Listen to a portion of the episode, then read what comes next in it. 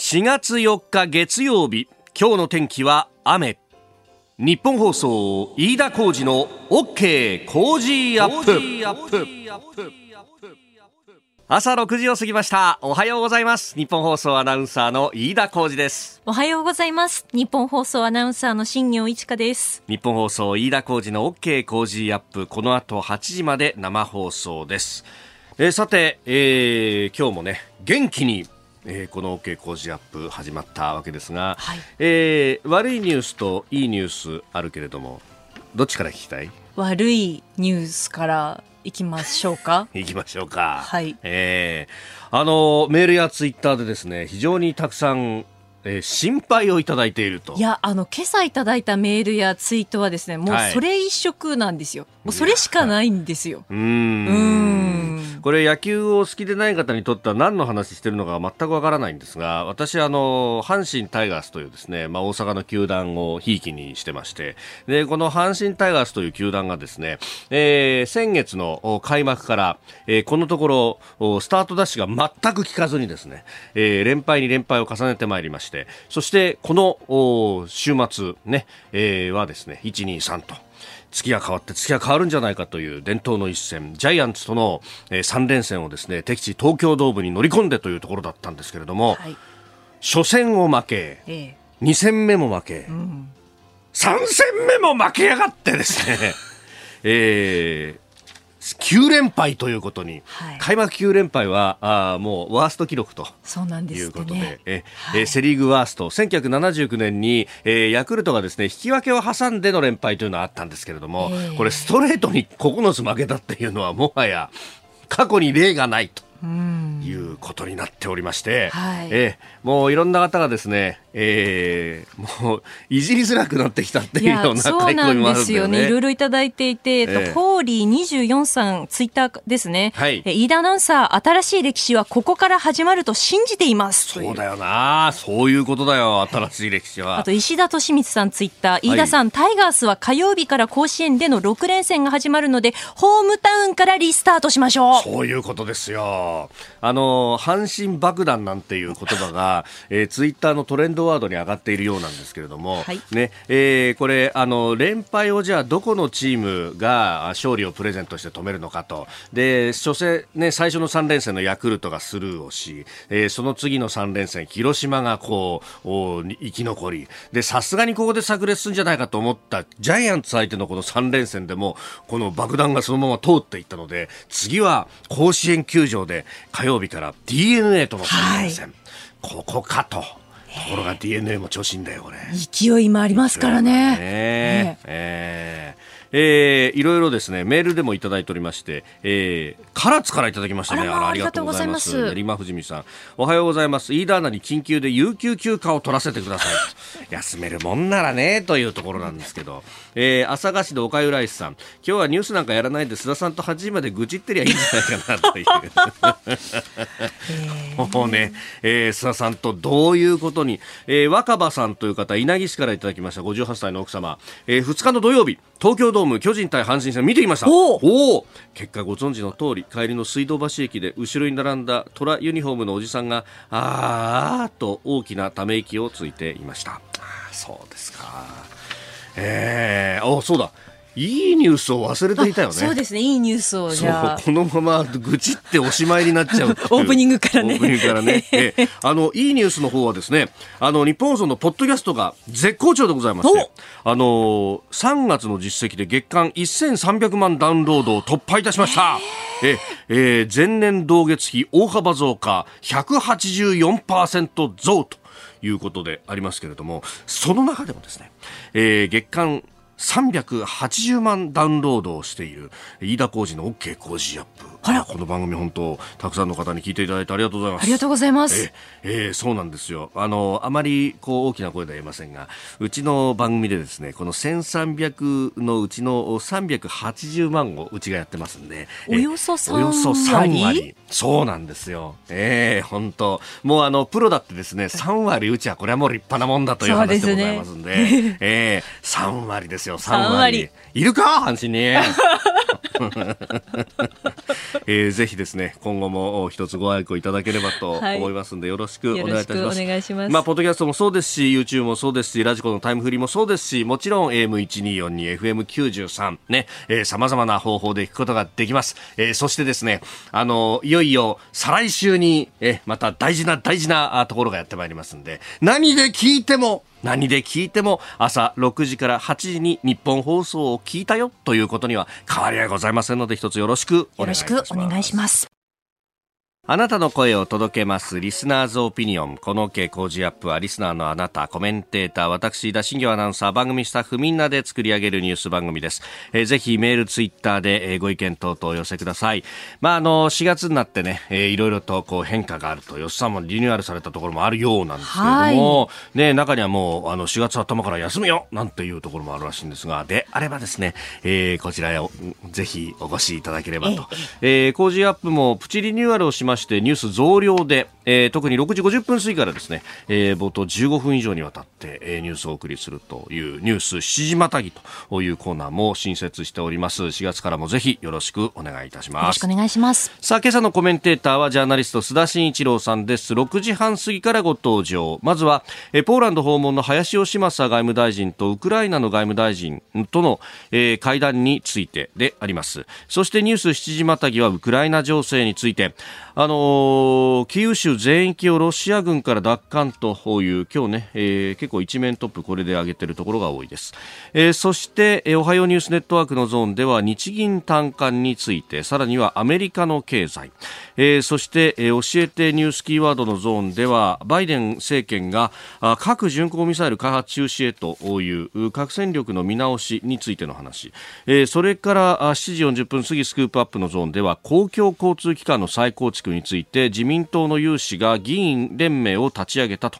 いうニュースを取り上げますメールツイッターこちらですメールアドレスは、コージーアットマーク 1242.com。アルファベットすべて小文字で COZY でコージーです。コージーアットマーク 1242.com。ツイッターは、ハッシュタグコージー1242。ハッシュタグコージー1242です。今週は毎日抽選で2組4人の方に長野県白馬村にあるスノーボードスキー施設エイブル白馬五竜の大人リフト1日券をプレゼントします。長野県白馬村にあるエイブル白馬五竜には初級者から上級者まで楽しめるゲレンデがありましてお食事も充実。ゴールデンウィーク頃までスキー、スノーボードが楽しめます。また除菌効果がある光触媒コーティングを施工しており、施設内での接触感染リスクを軽減し、お客様に楽しく過ごしてもらえるよう、衛生環境向上に努めています。今週はそんなエイブル白馬五流の大人リフト1日券を毎日2組4人の方にプレゼント。営業状況、積雪、リフト、運行状況などは、エイブル白馬五流のホームページからご確認ください。また、コージーアップの番組ホームページにもプレゼントの応募フォームがあります。こちらからも応募ができますので、ぜひご利用ください。いただいたオピニオン、この後ご紹介します。本音のオピニオンをお待ちしています。ここが気になるのコーナーです。スタジオ朝刊各紙が入ってまいりました。えー、ウクライナ情勢について、えー、キーウ、ロシア語ではキエフでありますが、えー、そのキーウ州、うんまあ、首都のキエフはキーウというのは、まあ、あのそこだけでまあ特別的になってますがその周りの州も含めて、えー、ウクライナ軍が解放したと、えー、ロシア軍が撤退したということを大きく取り上げられております。朝日新聞一面トップウクライナキーウ州解放ロシア首都包囲撤退、えー、読売新聞ウクライナキーウ州全域奪還。ロシア軍撤退民間人遺体多数。えー、毎日新聞キーウ周辺を奪還。ウクライナ発表多数の遺体。えー、というふうにね、えー、一面が取り上げられています。そうなんですね。あのー、撤退をした後で、えー、そこの部分というの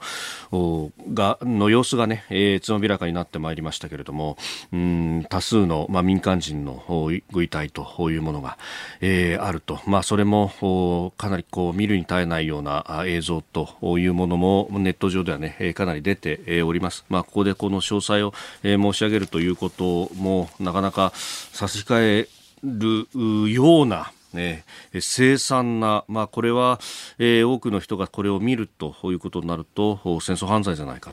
というような映像が出てきて、えー、おります。まあ、その一部がねこれ写真付きで、えー、各市も、まあ、その加工を施しながらえー、乗っていたりとか、ね、もしておりますけれども、まあ、この辺をこう考えるとですね、えー、じゃあ抵抗せずにうんすぐに降伏をして、えー、そしてロシア軍がウクライナ全土を占領した時っていうのにどういったことが起こっていたのだろうかということに、まあ、思いを馳せますと。うんウクライナの方々のが、えー、武器を取り抵抗の道を選んだということの重さというものが、えー、より伝わってくるのではないかというふうに思うところであります、えー、しかもウクライナの方々にとっては歴史を紐解けばこれが初めての経験ではないのであるという対戦の最中の、ねえー、そのウクライナの人たちが飢え苦しんだという様などは映画などにもね、えー、なっていますが、えー、まあ様々なところでそうした経験の積み重ねというものが、まあ、今回の選択に至ったということ、そしてウクライナは民主的にトップを選ぶという国であり、そのトップの決断に対しての支持率というものが、まあ、9割超えていたというようなことも、まあ、厳然たる事実としてある。それを、こう、外野の我々が、どうこう判断をしていくのかというところなんだろうと思います。まあ、後ほどこれに関してね、えー、今日のコメンテーター須田慎一郎さんとまた深めていきたいと思っております。で、えー、そんな中ですけれども、まあ、気になるニュースということで、まあ、国内での政治の動きいろいろこの週末ありましたまずは金曜日にですね、えー岸田総理大臣と、あの前幹事長をやっていた二階さん、えー、二階敏郎さんが会食をしたんだということで、まあ、これに対しても様々な憶測が出ております。えー、参院選に向けて党内の融和を狙ってるんじゃないか、あ等々という、えー、いうこと。まあ、あの、コロナなど意見交換をしたというところのようで、えー、ありますが、まあ、二階派、非主流派というふうにも言われております。そして、えー、前に、前総理大臣の菅さんとも近いというようなことも言われていて、まあ、そうすると、まあ、その辺で、えー、反主流派がのろしを立てるみたいなことがあるのかみたいなねこういろんな憶測を呼ぶところです。でその菅さんはですね、えー、昨日フジテレビの番組に、えー、出演をされましてそしてその中であの補正予算もちゃんと組まなきゃだめだろうということをおっしゃったということであります、まあ、これね、えー、経済対策まずはコロナ等々の予備費でやるということになってますけれどもも、まあ、それだと、えー、基本的に、うん、額というものがかなり限られてもしまうし経済効果どこまであるんだということはいろんなところで言われてますんで、まあ、これも、えー、ごもっともだとも思いますしまた予算の使われ方という部分でいうと昨日ですね安倍元総理大臣も、えー、講演で語ったというところですけれども、えー、次の予算ではあ防衛費をまず6兆円にと。で、えー、そこから先より抑止力を強化すべきなんじゃないかと、まあ、確かにあのロシアがこういうことになってきているとなると全体的なこの防衛の位置づけというのも変わっていかなければならないし、えー、そして、まあ、あの予算だけつけても装備品をやりそして、えー、さらにはあの人もうんどんどんと育てていかなければいけないということなどを考えると、えー、お金はいっぱいかかるぞというような、えー、ところもですね、まあ、合わせて、まあ、今年はうん国家安全保障障戦略の改定というものも予定されていますので、えーまあ、こうした建設的な声が上がってくるということは、まあ、あの党内の政局云々とはまたあ別に、えー、議論しなければならないことなんだろうというふうに思います。ここが気になるでした。この時間からコメンテーターの方々ご登場です。今朝はジャーナリスト須田慎一郎さんです。おはようございます。はい、おはようございます。おはようございます。よろしくお願いします。はい、よろしくお願いします。まあ、あのー我がタイガースについてはですね、えええ何かありましたかね？なんかあった？特にないもの、まだ開幕してないそう、早く開幕すればいいのになん本当ですよね。えー、やっぱこの練習試合も、9つも負けちゃうとな。ええ まあいいんじゃないですか、全部ね。全部ね。えー、海を出していてね。海を出していてね。えー、メールやツイッターもいろいろ来てるの？いや、来てるんですよ。今日はあの、8時まで愚痴のこぼし合いじゃないかとかね。皆さん心配してました。菅さんのことも心配してました。よくぞお越しいただきました。はい、ありがとうございます。来るのやめようかと思って。いやいやいやいや。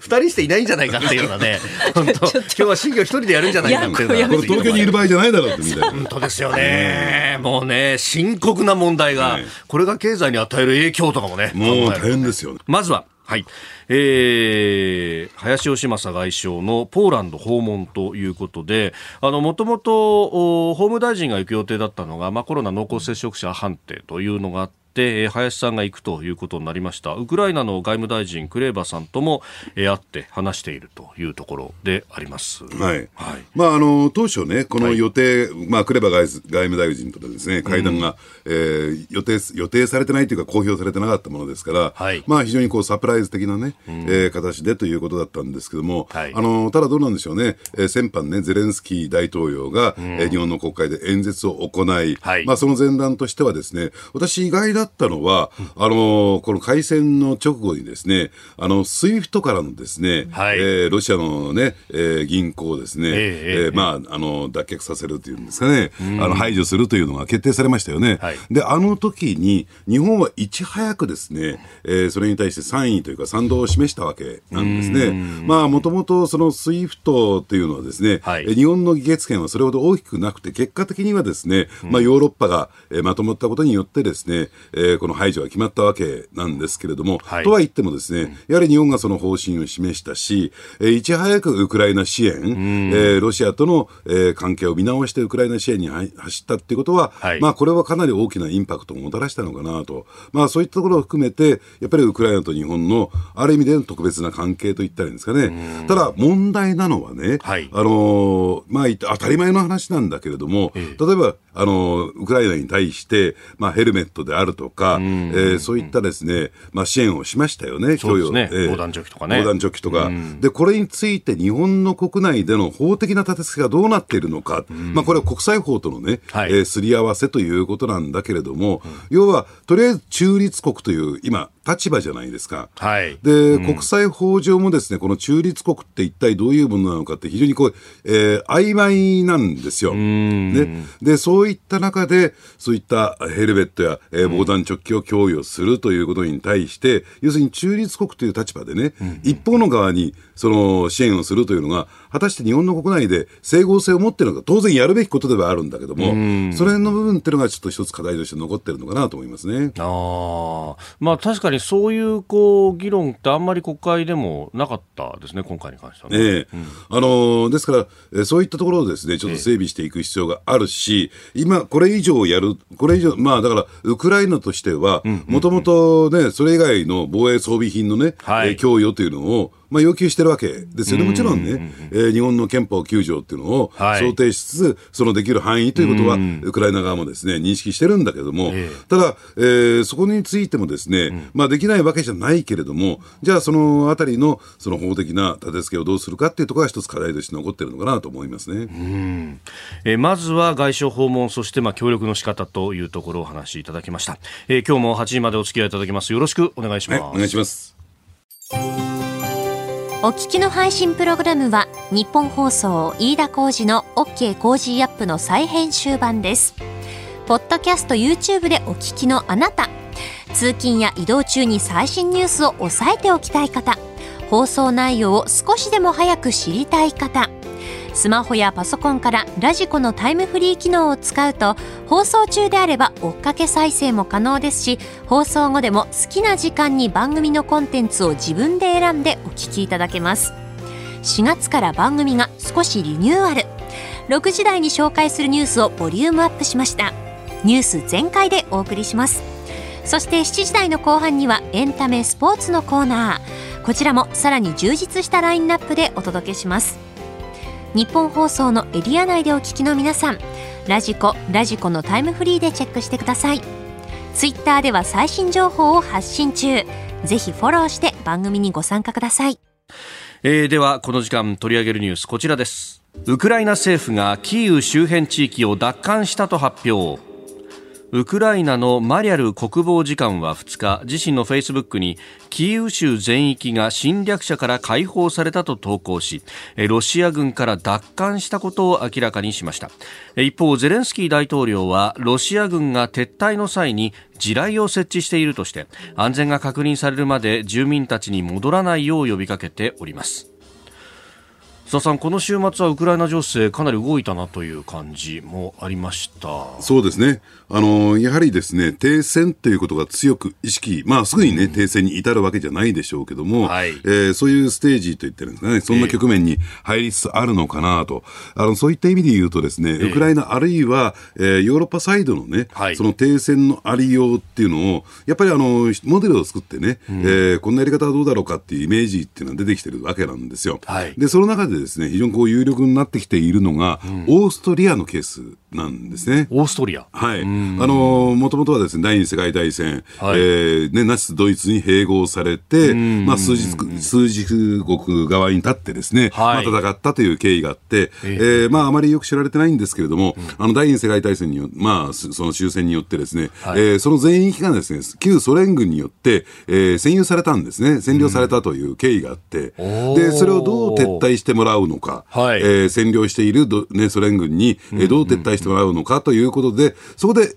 あの、中立国という、衛星中立国というね、道を選びますよね。はい、これが一つの条件だったんですよ。えー、つまりヨーロッパ側のですね、つまり西側のですね、はい、えー、その軍事同盟であるとか、えー、えー、そういったものには加わらないというね、えー、前提。そしてもう一つがですね、ウィーンに、うん、あのー、まあ、戦勝記念碑があるんですよ。はい。あのソ連軍のね、旧ソ連軍の。これについてはね、未来永劫を保存すると。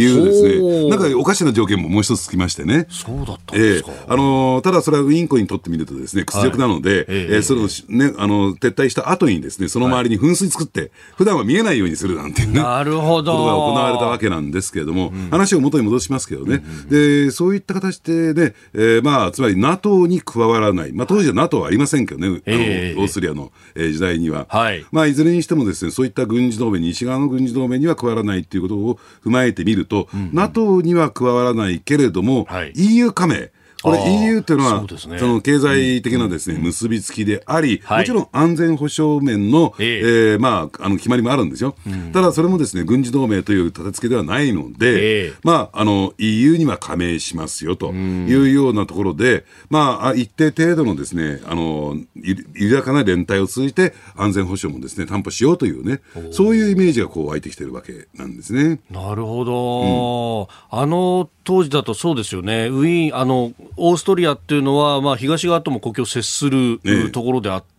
まあ、条件としては非常にこう近いものがあって、まあ、これをこう引くことっていうのは結構できるわけですね。あのですから、その中立化というイメージは、はい、えー、まあ、西側にとってみるっていうところ、まあ、ヨーロッパにとってみるとね、うんうんうん、えー、そういうオーストリアというのが一つのイメージとしてあるんだけども、うん、これはロシアが飲むかどうかというところが、また別問題としてあるわけですよね。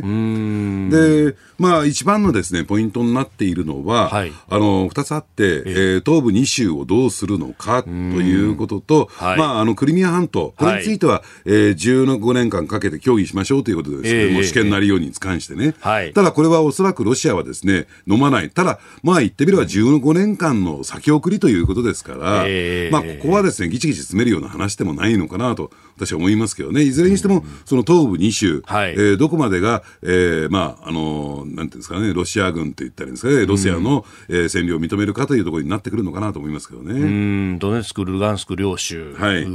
まあ、ここに関しては、それこそ、お2014年、15年の侵略の後、まあ、ミンスク合意というものがある。はい。で、その辺が、まあ、住民投票するだとかっていうのが、条項としては入ってますけれども、この辺をこう、どう扱うかとかなりますかね。そうですね。で、加えてですね、ええ、あのー、まあ、当初ですね、ゼレンスキー大統領が言っていたの、この停戦協議に入って、当初言ってたのはですね、はい、2月24日、うん、つまり実際に、うん、えー、ロシア軍の、はい、えー、侵攻が始まった日ですよね。うん、24日以前のね、地点まで、うん、えー、ロシア軍は撤退しろと。はい、そうすると、えー、自称共和国ってありますよね。えー、あの未承認国家と言われて、まあ、ロシアは承認しましたけどね、はいあそこのラインまで下がらなきゃならないっていうね。で、そうすると、じゃあ、あの、先ほど言われたように、えー、ロシア軍の冒頭言われたようにですね、はい、えー、まあ、あのー、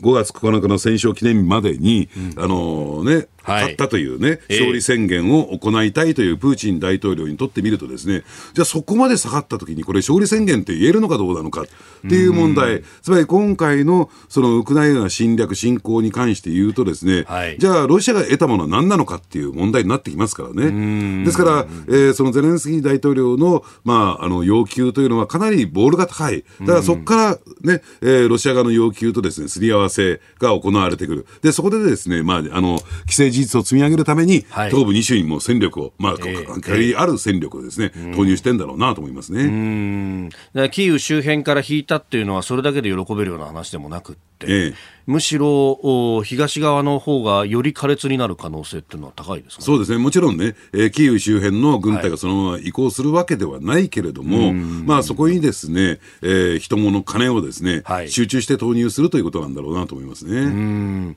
さあ、須田さんとお送りしております、ニュース7時またぎ、ウクライナ情勢に関してでありますが、えー、まあ、この戦後となるのか、うん、まあ、その辺のね、こう出口みたいなものの議論というのがだんだんと始まっておりますが、その中で、えー、一つ、CNN のインタビューの中でブリンケン国務長官、アメリカ国務長官がロシア軍が戦争犯罪を犯したと考えていると、えー、このキーウの近郊、民間人の犠牲というものがあらわになってきたというあたりを踏まえて、まあ、責任を追及する考えを示したということでありますが、うん、まあ、この辺もこの先のまあ課題ということになってきますか？ねあのですから既存のね、はい、あの国際裁判の仕組みの中で言うとですね、えー、えー、ロシアはロシア両方ともね、はい、えー、そのメンバーではありませんから、そこにねあの出てもらうっていうことは、えー、相当難しいというね。国際司法裁だとか、そうですね。刑事裁判所だということですか？はい、だから、えー、そういった意味で言うと、また別枠でね、はい、えー、まあそういったものを作らざるを得ないのかなと思いますけどね。まあ、ただはいえですね、はい、あの、いずれにしても、どうなんでしょうね、ロシアの要人たちが、えー、えー、ロシアの国境をまたいで、えー、えー、外へ行くということがほぼほぼ不可能な状況になっていくという形になっていくのかなと思いますけどね。えー、まあ今、あの、西側諸国は経済制裁をずっとこう続けていますよね。まあこの辺をまあ、これは相当続くというふうに考えた方がいいわけですかね。そうですね。だから、あの、そういった意味で言うとですね、うん、あの、ウクライナサイドがね、今一番ですね、はい、警戒しているのが、ええ、今回の停戦がですね、うん、えー、まあ、次のロシアのね、ウクライナ侵略へ向けての準備期間になっては、うん、えいけないと。はい、で、それと、それをどうやってね、止めていくのか、どうよくしていくのか、っていうところが課題になってくるわけなんですよ。つまり、えー、ロシアがその侵略の意図がないんだっていうことをどう示すのか。ですから、それが示されない以上ですね、はい、あの経済制裁というのが、まあ、あのいろんな濃淡はありますけどね、えー、続いていくんだろうなと思いますけどね。うん。まあ、その辺ね、あの5月9日にこの戦勝記念日イベントがあると、そこで高々と歌い上げるためにということで、それこそその直前、4月の終わりぐらいにまた大攻勢があるんじゃないかというような話もありますもんね。えー、ただそ、その一方で、えー、あの4月4日にですね、うん、えー、ロシアはですね、ロシア国債の、えー、元利含めた外国通貨建てのですね、はい、えー、返済を迎えるんですよ。なるほど。じゃあ、果たしてそこは乗り越えられるのかどうなのか、えー、というところもありますし、えー、えー、このままでいくとですね、とりあえずね、はい、あの、ルーブルが少し戻ってきてますけれども、はい、そのデフォルトのリスクっていうのがついて回ってくるわけなんですね。で、加えてですね、やっぱり、えー、まあ日本を含めて西側諸国はですね、はい、えー、ロシアとの貿易、それエネルギーも含めてですけどね、えー、これを徐々に徐々に減らしていくという方向、はい、つまり、えー、もうロシアとの、ロシア経済との遮断っていうね、えー、形を取られていく。はい、じゃあ、その中で、じゃあ中国はどう立ち回るのかっていうところも含めてね、まあロシア経済のですね、先行きはちょっと厳しい状況になってきてるのかなと思いますね。うん。まあその辺、まさにその中国がどう出るのかっていうのは、これも中国は中国で、えー、党大会を秋に控えてというところですよね。えー、えー、どう動くと考えられます？あのですから、これ2つポイントありますよね。はい、えー、一つは中国国内の、うん、えー、動きを見てみると、もういい加減にプーチンとは手を切るべきだというですね、まあ、専門家であるとか政府要人の発言が行われた。ただこれについては SNS はすぐ、えー、削除されましたけども、閉鎖されましたけどね。はい、とは言っても国内からそういった声が出てきているのも間違いない。うん、で、加えてですですね、どうなんでしょうね、これ以上にロシアとの、えー、関係を強化してしまうとですね、まあ言ってみれば、例えばウクライナっていうのは、これ実は中国にとっても重要な国なんですよ。えー、一帯一路構想のですね、はい、ヨーロッパ側の入り口になっていた、あるいは中国からウクライナへ向けてですね、ウクライナを終点とするですね、はい、鉄道が2線走ってる。そういったところを考えていくと、これ、ウクライナを失うこともできないし、はい、あるいはロシアと関係強化することによって、他の国々のです、ね、警戒感を呼び込むことになってしまいますからね。ら中国としても本音のところは、ロシアと手を切りたがってるんだけども、なかなかそれができないというね。うん。えー、それはやっぱり2月の頭に首脳会談やって、ね、もう中ロ蜜月っていうのを、まあ、大々的にアピールしちゃったみたいなこともありますか？それからあと、えー、次にやってくるのは、アメリカとのデカップリングというか、あの対決ですよね、えーはい、その時に、えー、ロシアというカードを持っていた方がいいんじゃないかっていうね、うそういう思惑もありますからね。えー、ウクライナ情勢についてニュース7時またぎ、まあ、世界中の情勢も含めてお話しいただきました。おはようニュースネットワーク。取り上げるニュースはこちらです。日銀短観。1年9ヶ月ぶりに悪化。日本銀行が1日に発表した3月の企業短期経済観測調査。いわゆる日銀短観は企業の景況感を示す業況判断指数が大企業製造業で前回12月調査から3ポイント低いプラス14となり1年9ヶ月ぶりに悪化しました。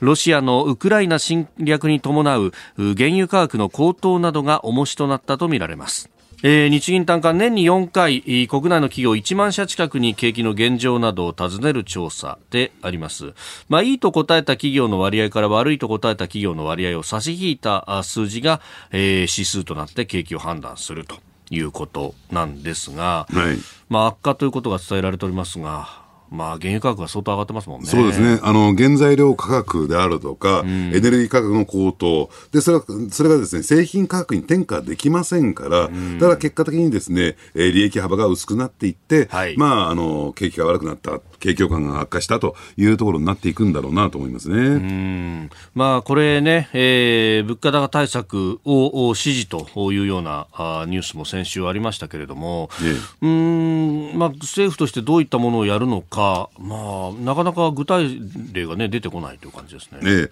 あのよく物かというふうに言いますけれども、えー、ただですね、えー、そういったものの価格は上がってるんだけれども、うん、じゃあ実際上物価の動きはどうなのかというと、はい、まああの、価格変動幅の大きな食料品であるとかエネルギー価格、うん、これを除いたのが、まあ実態上のね、物価と言われているものなんだけども、はい、まあ正確にはコアコア物価指数というふうに言われてるんですけどね、はい、えー、これについてはですね、まだマイナスなんですよ、実を言うと。ねマイナス1とか、ね、ずっとマイナス圏続いてますよね。そうなんですね。だからまだデフレ状況ですよと。ただしという点で言うと、はい、やっぱりあの原油価格、あるいは天然ガス価格の高騰でもって、えー、まあ結果的に、えー、まあ、あのそういったですね、企業業績は圧迫されている、価格は上がっているというところになってくるんだけども、はい、だから非常にですね、なんつったらいいのかな、そのコントラストがはっきりしているというかですね、えー、あのじゃあこれが今、物価高と言えるのかって、これ言えませんねと、じゃあこれを抑制するための、じゃあ金融政策が取れるんですか、取れませんねと。いうところになると、じゃあそれをどうやったらいいのかって、非常に難しい対応が迫られていると思いますけどね。うん。そうすると、まあ、個別の価格の部分でエネルギーであるとか、はい、まあ、電気料金であるとか、うん、まあ、それをこう政策的に手当ができるのかっていうところになりますかね。ただ、その一方で、えー、原油価格が上がることによって、はい、まあ、言ってみればですね、ガソリン価格が上がった。うん、えー、これについてはですね、さまざまな補助金を、えー、まあ、駆使してですね、なかなか、その、痛みをね、緩和する方向に動いてるんだけども、えー、何も、えー、ガソリン価格だけが上がってるわけじゃなくてね、はい、あの、例えばトラックとかバスまあ、トラックなどのですね、うん、えー、輸送機器ですよね、はい、に関してはですね、軽油というものがあるわけですよ、これについてはですね同様の措置が取られていないとか、あるいは電力料金なんかもですね、はい、えー、もうずっとすぐ、まあ、半年以上にわたってですね、えー、上昇している、えーまあ、こういう状況をどうするのかっていうところが出てきてるんですよね。うん。まあ、その辺をね、あのー、もう補助金じゃなくてガスガソリンであるとかに関しては、はい、えーまあ、減税をすべきなんじゃないか、トリガー条項やるべきなんじゃないかというのが野党からも出てきますし、与党からも前向きな意見も出てきますよね。ええ、だからね、個別のね、その価格に対して、はい、えー、何かこう補助金を出すとか、てこ入れをするとかではなくて、え全体の、先ほど申し上げた冒頭に戻ってきたように、うん、デフレなわけですよね。景気悪いわけですよね。うん、で、今、とりあえず、日銀は、はい、要するに歯食いしばってですね、金融緩和政策取ってる以上ですね、はい、財政出動ですよ、ここは。財政出動することによって、はい、えー、景気を良くしていく。っていうことをやらないと、うん、だからそれはね、ええ、あの一部で、えー、はい、もう話が出てるんだけども、すすぐ書き消されちゃいましたよね、はい、例えば消費税の減税だとか、かなり思い切ったですね、はい、まあ、あの減税というのは、この形を変えた補助金の、えー、支出になりますから、やっぱりそういった形をあの、要するにそういった抜本的なですね、うん、財政出動に動かないと、今のこの危機っていうのはですね、美容策ではただ単純に小手先だけではですね、対応できないと私は思いますけどね。昨日菅前総理大臣が、うんテレビのね、えー、番組の中で、まあ、財政出動もきちっと考えるべきだと、補正予算を組むべきなんだと、うん、だからこれ、あの岸田政権は当座まずコロナの予備費でやるっていうことを言ってますけれども、ええ、まあ、それだけじゃ足らんだろうというのは、いろんなところから出てきますよね。そうですね、で加えてですね、やっぱりこの通常国会、はい、予算早く上がったんだから、そうですね、補正予算を編成するとか、うん、あるいはですね財務省を説得して、うん、やっぱり消費税の減税に動くとか、はい、というところをしないとですね、えー、これからどんどんどんどん景気は悪くなっていくんじゃないかなと思いますけどね。さあそして一方でじゃあアメリカ今どうなんだというところ2つ目こちらのニュースです。アメリカの失業率が新型コロナ前まで改善。FRB の利上げを後押しアメリカ労働省が1日に発表した雇用統計によりますと3月の失業率は3.6%となって前の月から0.2ポイント改善しました。新型コロナウイルスの感染拡大前とほぼ同じ水準まで改善しております。順調な雇用の回復を受けて FRB アメリカ連邦準備制度理事会はインフレ抑制を優先し積極的な利上げを進めるとみられております。まあ、新型コロナの影響で失業率一時14.7%まで伸びたわけですけれども、はいえ。ーこれ、感染拡大前の2020年2月、まあ、2年ほど前の水準の3.5%に戻りつつあると、まあ、一頃は5%を割ればもう完全雇用だというふうな、ね、ことがアメリカは言われてたわけですが、ね、だいぶ雇用はこれ、回復してますね、うん、あのアメリカの場合ですね、えー、あの労働マーケットっていうのが、うん、あのかなりこう流動的というかですね、はい、フレキシブルに動くんですよ。日本はかなり硬直化してますけどね。うん、でそでそれに加えてですねやっぱり FRB の、はい、えー、この金融政策っていうのは、えー、一番ですね注目しているのが、うん、この労働市場なんですね、失業率なんですよ、はい、いかに失業率を下げていくか、で加えてですね、うん、えー、アメリカの場合は、その金融緩和をすると、間違いなくですね失業率低下に、えー、結びついていく、で、そこを目標にしていた以上、ですねそこをクリアしたということで、はい、利上げに動いていくというのは、これ、当然の流れなのかなと、でそうすると何が起こるのかというと、これ、心配しなきゃならないのは、はい、日本への影響なんですね。これ、日米の金利差が今度、どんどんどんどん開いていきますから、もちろんそれはマーケットも織り込み済みですよ。織り込み済みではあるんだけども、それを受けてですね、はい、円安が、えー、進んでいってるという状況なんですね。で、これはやっぱり、えー、アメリカで運用した方がですね、より有利。で、有事の円買いなんてかつてね、言われましたけども、はいね、そんな状況はなかったんですよ。ね。あのまあ言ってみれば、あの、日本はデフレですから、はい、円で持っていた方が、うん、要するに、えー、まあ言ってみればですね、価格変動と言ってるんですかね、はい、えー、変動リスクをですね、回避できるということで、まあ、円が買われていた1点目。うん、そしてもう1点がですね、やはり、あの、日本国内の企業であるとか、そういった法人がですね、えー、ドルより円買いをして、要するに円で持っているというね、うん、えそれで例えば借金を返すとか、はい、っていうことをやっていたためにですね、円買いが起こっていただけで、別に何かこう、有事が起こってるから円が買われてたっていうことではない。うん、で、ここへ持ってきて本当の有事が起こったわけですね、はい、ウクライナ危機というね。それによってですね、まあ、あの、ドル買いというところに動いていった。はい、利上げと有事のドル買いで、えー、ドル円はですね、ええ。極めて円安方向に触れていってるっていうのが実態なんですね。足元121ドル122円50銭付近での取引ということになっていて、えまあ、あの、一頃は110円を割るみたいなこともあったわけですから、まあ、そこからすると、ちょっと円、安傾向にはあるという形ですよね。だから、この円安というのも、ね、うん、その、先ほどのですね、えー、パート1で申し上げたようにですね、エネルギー価格、輸入価格の輸入品の価格が上がっていくという状況になりますからね。えー、円換算だとそうなりますよね、当然ね。えー、だからそのあたりをどう、えー、整合性を持たせるのかっていうのが、えー、必要だと思いますけどね。うん一方でこれ、円安、まあ、このぐらいの程度、まあ、これね、えー、21世紀に入ってからも何度か120円台までは来てますし、輸出企業にとってはこれ悪い話じゃないみたいですね。そうですね。ただ、輸出企業にとっては悪い話じゃないんだけれども、うんうん、輸出企業の、つまり日本は、はい、あの、GDP の中で見るとね、えー、もう貿易立国ではありませんから、はい、確かに輸出関連企業のね、うん、えー、まあ、中でもですね、自動車とか機械とか、うん、そういった企業にとっては追い風になるんだけども、はい、ただそれ以外の企業にとってみるとですね、これは痛みになるわけですし、うん、で、加えてですね、国際的なサプライチェーンの中で、はい、部品調達、原材料調達やってますからね、うん、えそれも輸出企業にとってみるっていうと、要するにそこら辺の価格が上がってきますから、うん、まあ、これはいたち返しなんじゃないかなと私は思いますけどね。先ほど、まあ、日本は、あの、コアコアで見るとデフレであると。で一方でアメリカは今、物価が上がっていってるというのがありますけど、これやっぱりコロナの対策で相当財政出動もやった結果であるというふうなことで見ればいいですか？ですね、ええあのですからそういった意味で言うとですね、まあアメリカの場合は、えー、物価上昇につなげるっていうことがうまくいったんだろうなと思いますね。うんそうすると逆に言えば日本はまだまだ足らないということになりますか？まあですからこれ金融政策だけではアメリカは財どんどんやってますから。うん、うん、両輪でいったってことですね。両輪でいって日本は片片翼ですからね。片肺ですから。うんそれだとなかなかうまくいかないっていう。うんそうすると何か、まあ、日本今後の課題というのも、ね、見えてきたし、はい、ウクライナ情勢がこうなってくるとなかなか上が外から上がっていくぞっていう機会はないわけですもんね。えー、うんさあそしてここで番組からのお知らせです。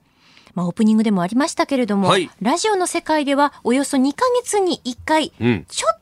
と頑張るウィークというものが訪れます。そうなん、ちょっと頑張るウィークなんですね。ちょっと頑張るウィークがありましてですね、はいはい、再来週、4月18日月曜日からの工事ははい、取り急ぎ第1弾ゲストが決まりました。発表いたします。河野太郎自由民主党広報本部長でございます。さまざまな値上がりなどね、家計への影響、会社や家計を直撃、さらにはウクライナ、北朝鮮情勢も予断を許しません。えー、外交安全保障に注目が集まるだろうというこの時期であります。えー、工事では日本のみならず世界の情勢に各界のエキスパートと着目してまいります。はい。そして各曜日のコメンテーターの皆さんをご紹介します。18日月曜日はジャーナリストの須田慎一郎さんです。うん、よろしくお願いします。願いします。俺俺？俺俺ですよ。そうです何がびっくりしてるんですか？何びっくりしてるそうなのって。そうですよ。もう。頑張りますよ、それはね。頑張るウィークのトップバッターですから。はい。一番近本ですよ。ちょっと頑張ります。ちょっと頑張ります。ちょっとね。ちょっと。さあ、そして19日火曜日は朝日新聞編集員で元北京ワシントン特派員の峰村健二さん。20日水曜日は作家で自由民主党参議院議員の青山茂春さん。21日木曜日は明治大学教授で経済学者の飯田康之さん。うん教授になったの？教授に4月1日から教授になったそうね。永遠の准教授が。こらこらこらこら。いよいよ教授になったと。教授、おめでとうございます。おめでとうございます。おめでとうございます。そして最後ですね、22日金曜日は外交評論家で内閣官房参与の三宅邦彦さんです。再来週4月18日月曜日から大切な大切な1週間でございます。はい、えー、日本放送飯田浩二の OK 工事アップ皆さんのお力添えをよろしくお願いします。えー、ではこの時間教えてニュースキーワードです。アメリカバイデン政権核巡航ミサイルの開発中止へ。アメリカバイデン政権が新型の核巡航ミサイルの開発計画を打ち切る方針を固めました。この開発計画はトランプ前政権が打ち出していましたが核軍縮を訴える与党民主党のリベラル派への配慮から開発中止になったとみられております。今朝日経が一面で書いているんですがこの巡航ミサイルに関しては開発中止と。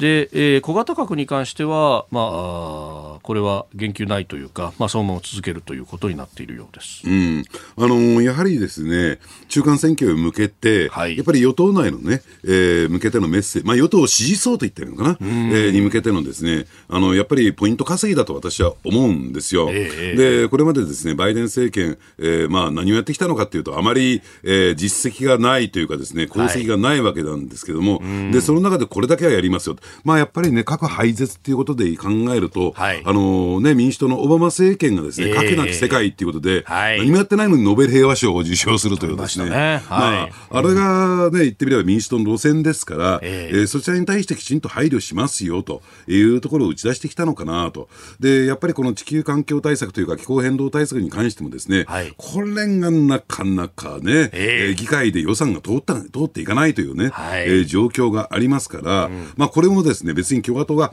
反対してるだけじゃなくて、うん、民主党の重鎮のですね、上院議員のマンチンさんという方が、はい、絶対的に反対だみたいなところで、それを説得できないバイデン大統領というね、えー、こういったマイナスの部分もありますから、うん、まあ、えー、何かできることはないかということで、はい、まあここに、えー、踏み込んできたんだろうなと思いますね。えーえーうん。これ、核に関してのその民主党の、まあ、リベラルとか左派の人たちの議論を見てると、はいはい、もう先制不使用もだめだとか、はいはい、あ先制不使用にしろと、はい、先制攻撃に使わないとか、はい、もう結構ラジカルなことを言っていて、これ、ウクライナがこんななってる中で、こんなこと言っちゃっていいのかっていうふうにも思いますね。その辺がね、あの、アメリカの不思議なところですよね、はい、もう自国中心主義みたいなところがあってですね、あのだから、ただそうは言ってでもですね、はい、えー、もともとですね、よく思い出してみてください。うん、この大統領選挙に臨むにあたって、ええ。えー、党内の指名選挙、えー、これについてもですね、まあ、はい、あの、得るために、やっぱりその左派の人たちの協力を得ないとですね、だってバイデンさん、当初のね、指名選挙の時7位ですよ。ああ、なるほど、ええ、それでようやく左派の人たちの協力を得て、はい、えー、民主党の候補者になったわけですから、そこはやっぱり原点っていう、原点っていう言い方もおかしいけれども、はい、そこに対しては期待が大きいんですよね。なるほど。まあそうすると、これ中間選挙これで乗り切れるかどうなのか、支持率は上がっていかないみたいですね。ええ、だから現実路線を取る人たちにとってみるっていうと、はい、いいのっていうことに逆になるんじゃないかなって、私は思いますけどね。まあ同盟国としてはこれちょっと心配だよなってなっちゃいますよね。そうだから、え別に巡航ミサイルが必要必要じゃないかっていう問題以前に、えー、そのアメリカの立ち位置ですよね。えー、で、えー、まあ確かにね対中国ということを考えると、えー、アメリカは圧倒的にねこの核弾頭という世界では優位に立ってるんだけども、これはどんどんどんどん、えー、中国を追い上げてきますからね。えー、今日のキーワード、まあ、核巡航ミサイルアメリカ開発中止へというニュースでありました。えー、続いてここだけニューススクープアップです。この時間最後のニュースをスクープ!アップ公共交通機関の再構築自民党有志が議員連盟を立ち上げ。新型コロナの影響で鉄道やバスなどの利用者が減少をしているその課題の中、えー、自民党の有志の国会議員がポストコロナを見据えた公共交通機関の在り方を検討する新たな議員連盟を立ち上げました。必要な法律や予算措置など具体策の検討を進めるとしております。まあ、そもそも人口が減っているという中でさまざま課題がというところなんですが、えー、会長が宮沢税調会長そして特別顧問に岸田総理大臣という陣容のようです、うん、まあ両方、まあ、お二人ともですね、はい、やっぱりあの財務省の影響力が極めて強い人とい。うこともありますし、えー、で、ここでまとめたものについてはですね、うん、骨太の方針、えー、つまり財経済財政運営の基本指針、はい、つまり、えー、えー、財政、まあ言ってみれば予算編成をするにあたってですね、うん、一番スタート地点になる。で、これを受けて、まあ言ってみれば、あの、財政、あの、予算編成に入っていくわけですからね。そうするとね、まあもちろんね、はい、ここの公共交通機関に対してもっとどんどんどんどんね、うんうんうん、えー、財政出動していきましょう、予算を割きましょう、とは考えられないのよ。なるほど。ね。減らしていく必要とあれば、はい、新たな税制、財源を求めて、はい、どっか増税してね。えー、それでやるんだったらいいけれども、それが見込めない以上ですね、うん、減らしていきましょう、ね、財政出動を減らしていきましょうという方向になるんじゃないかなまあ、ゲスの勘繰りですよ。ゲスの。でもこれね、骨太に反映させたいって、骨太って、それこそ夏前にはね、出てきますよね、うん、6月、7月ぐらいだと。えーこれ、そうするとね、このタイミングで2か月ぐらい議論して、まあ、議論しましたよという形を作り、やっぱりその、どんどんと絞っていく方向だなっていうのは、なんとなくね、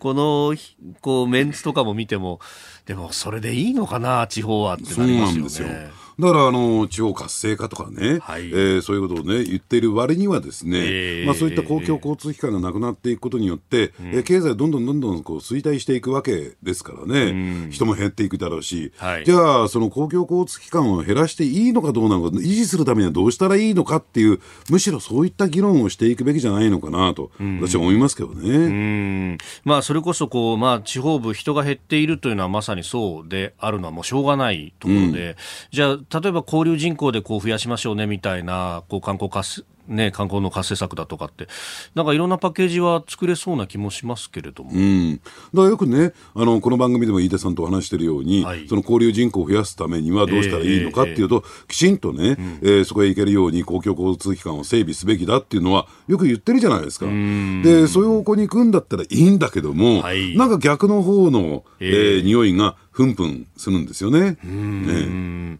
そうですよね。あの、それこそ GoTo トラベルとかそういうこうね、えー、施策っていうのも予算ついてるけど未だに動かしてもいないし、うん、一応県民割的なものでまずはみたいな感じになってるわけですが、はいはい、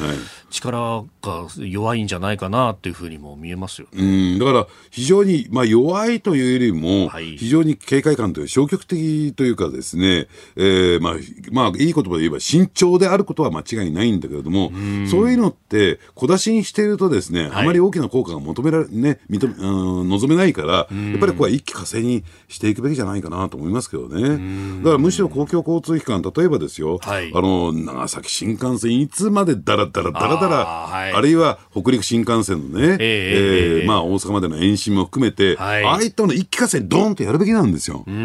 そうした方がですね、経済効果大きいですから。ね、まあ本当そうですよね。で、そこへ行くと、まあ並行する在来線どうするっていう話が、まあ出てくるわけですけれども、まあ、その辺とか、もうどんどん北海道とかね、不採算路線切っていくってことになると、札幌周辺しか残らないんじゃないかみたいな話も出てきますもんね。そうなんですね。うん、あので、そうなってくると、じゃあ大体でバスをというふうになるけれども、えーはい、要するにバスではなかなかね、鉄道と違ってですね、その経済的な、えーね、あのメリットって見込めないんですよね。えー、まあまあ、定時で運行できるかとかね、はい、その辺とか、あとは、その、天候によって左右されるとかね。それとね、簡単にね、はい、減らせるんですよ。ガスのバスの便数っていうのは。はい。えーうん。そうなった時に、まあ、どんどん加速が進んじゃうっていう、うん、まあ、そうすると全体としてのこう、ね、持っていき方、デザインどうするっていう話になっていくんでしょうけれども、その辺もなかなかまだ具体的なものが出てこないですね。ねだからね、これ、今やるんじゃなくて、どうなんでしょうね、この例えばね、自動運転装置付きの自動車とか、はい、そういったものはね、将来的に、未来的にですね、そういった新たな交通っていうのは出てくるわけですから、うん、そういったところとのね、整合性っていうのを考えていかなきゃいけない、うんうん、そういったところとのタイムスケジュールを含めて考えていく必要が私はあるんじゃないかなと、一方的にね、ここだけを取り出して、うん。うん、えー、ね、考えてみるとですね、はい、やっぱり増やすよりも減らすっていうことしか、連想ゲーム働いてきませんからね。えーえーまあ、自民党有志の議員連盟どういったこう議論になるのかというところも、まあ、注目していきたいと思います、えー、スクープアップのゾーンでした。このコーナー含めてポッドキャスト YouTube ラジコタイムフリーでも配信していきます。番組ホームページご覧ください。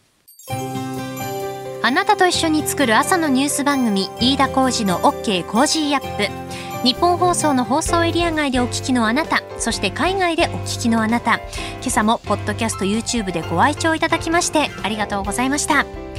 飯田浩司の OK コージーアップ。東京有楽町ニッポン放送で月曜日から金曜日朝6時から8時まで生放送でお送りしています。番組ホームページでは登場いただくコメンテーターのラインナップや放送内容の原稿化された記事など情報盛りだくさんです。また公式ツイッターでは平日は毎日最新情報を配信中。ぜひチェックしてみてください。そしてもう一つ飯田浩二アナウンサーが「夕刊富士」で毎週火曜日に連載中。飯田浩二の「そこまで言うか」こちらもぜひご覧になってください。忙しい朝そして移動中ニュースを少し深く知りたい時ぜひ AM、FM、ラジコはもちろん日本放送のポッドキャスト YouTube でお楽しみください。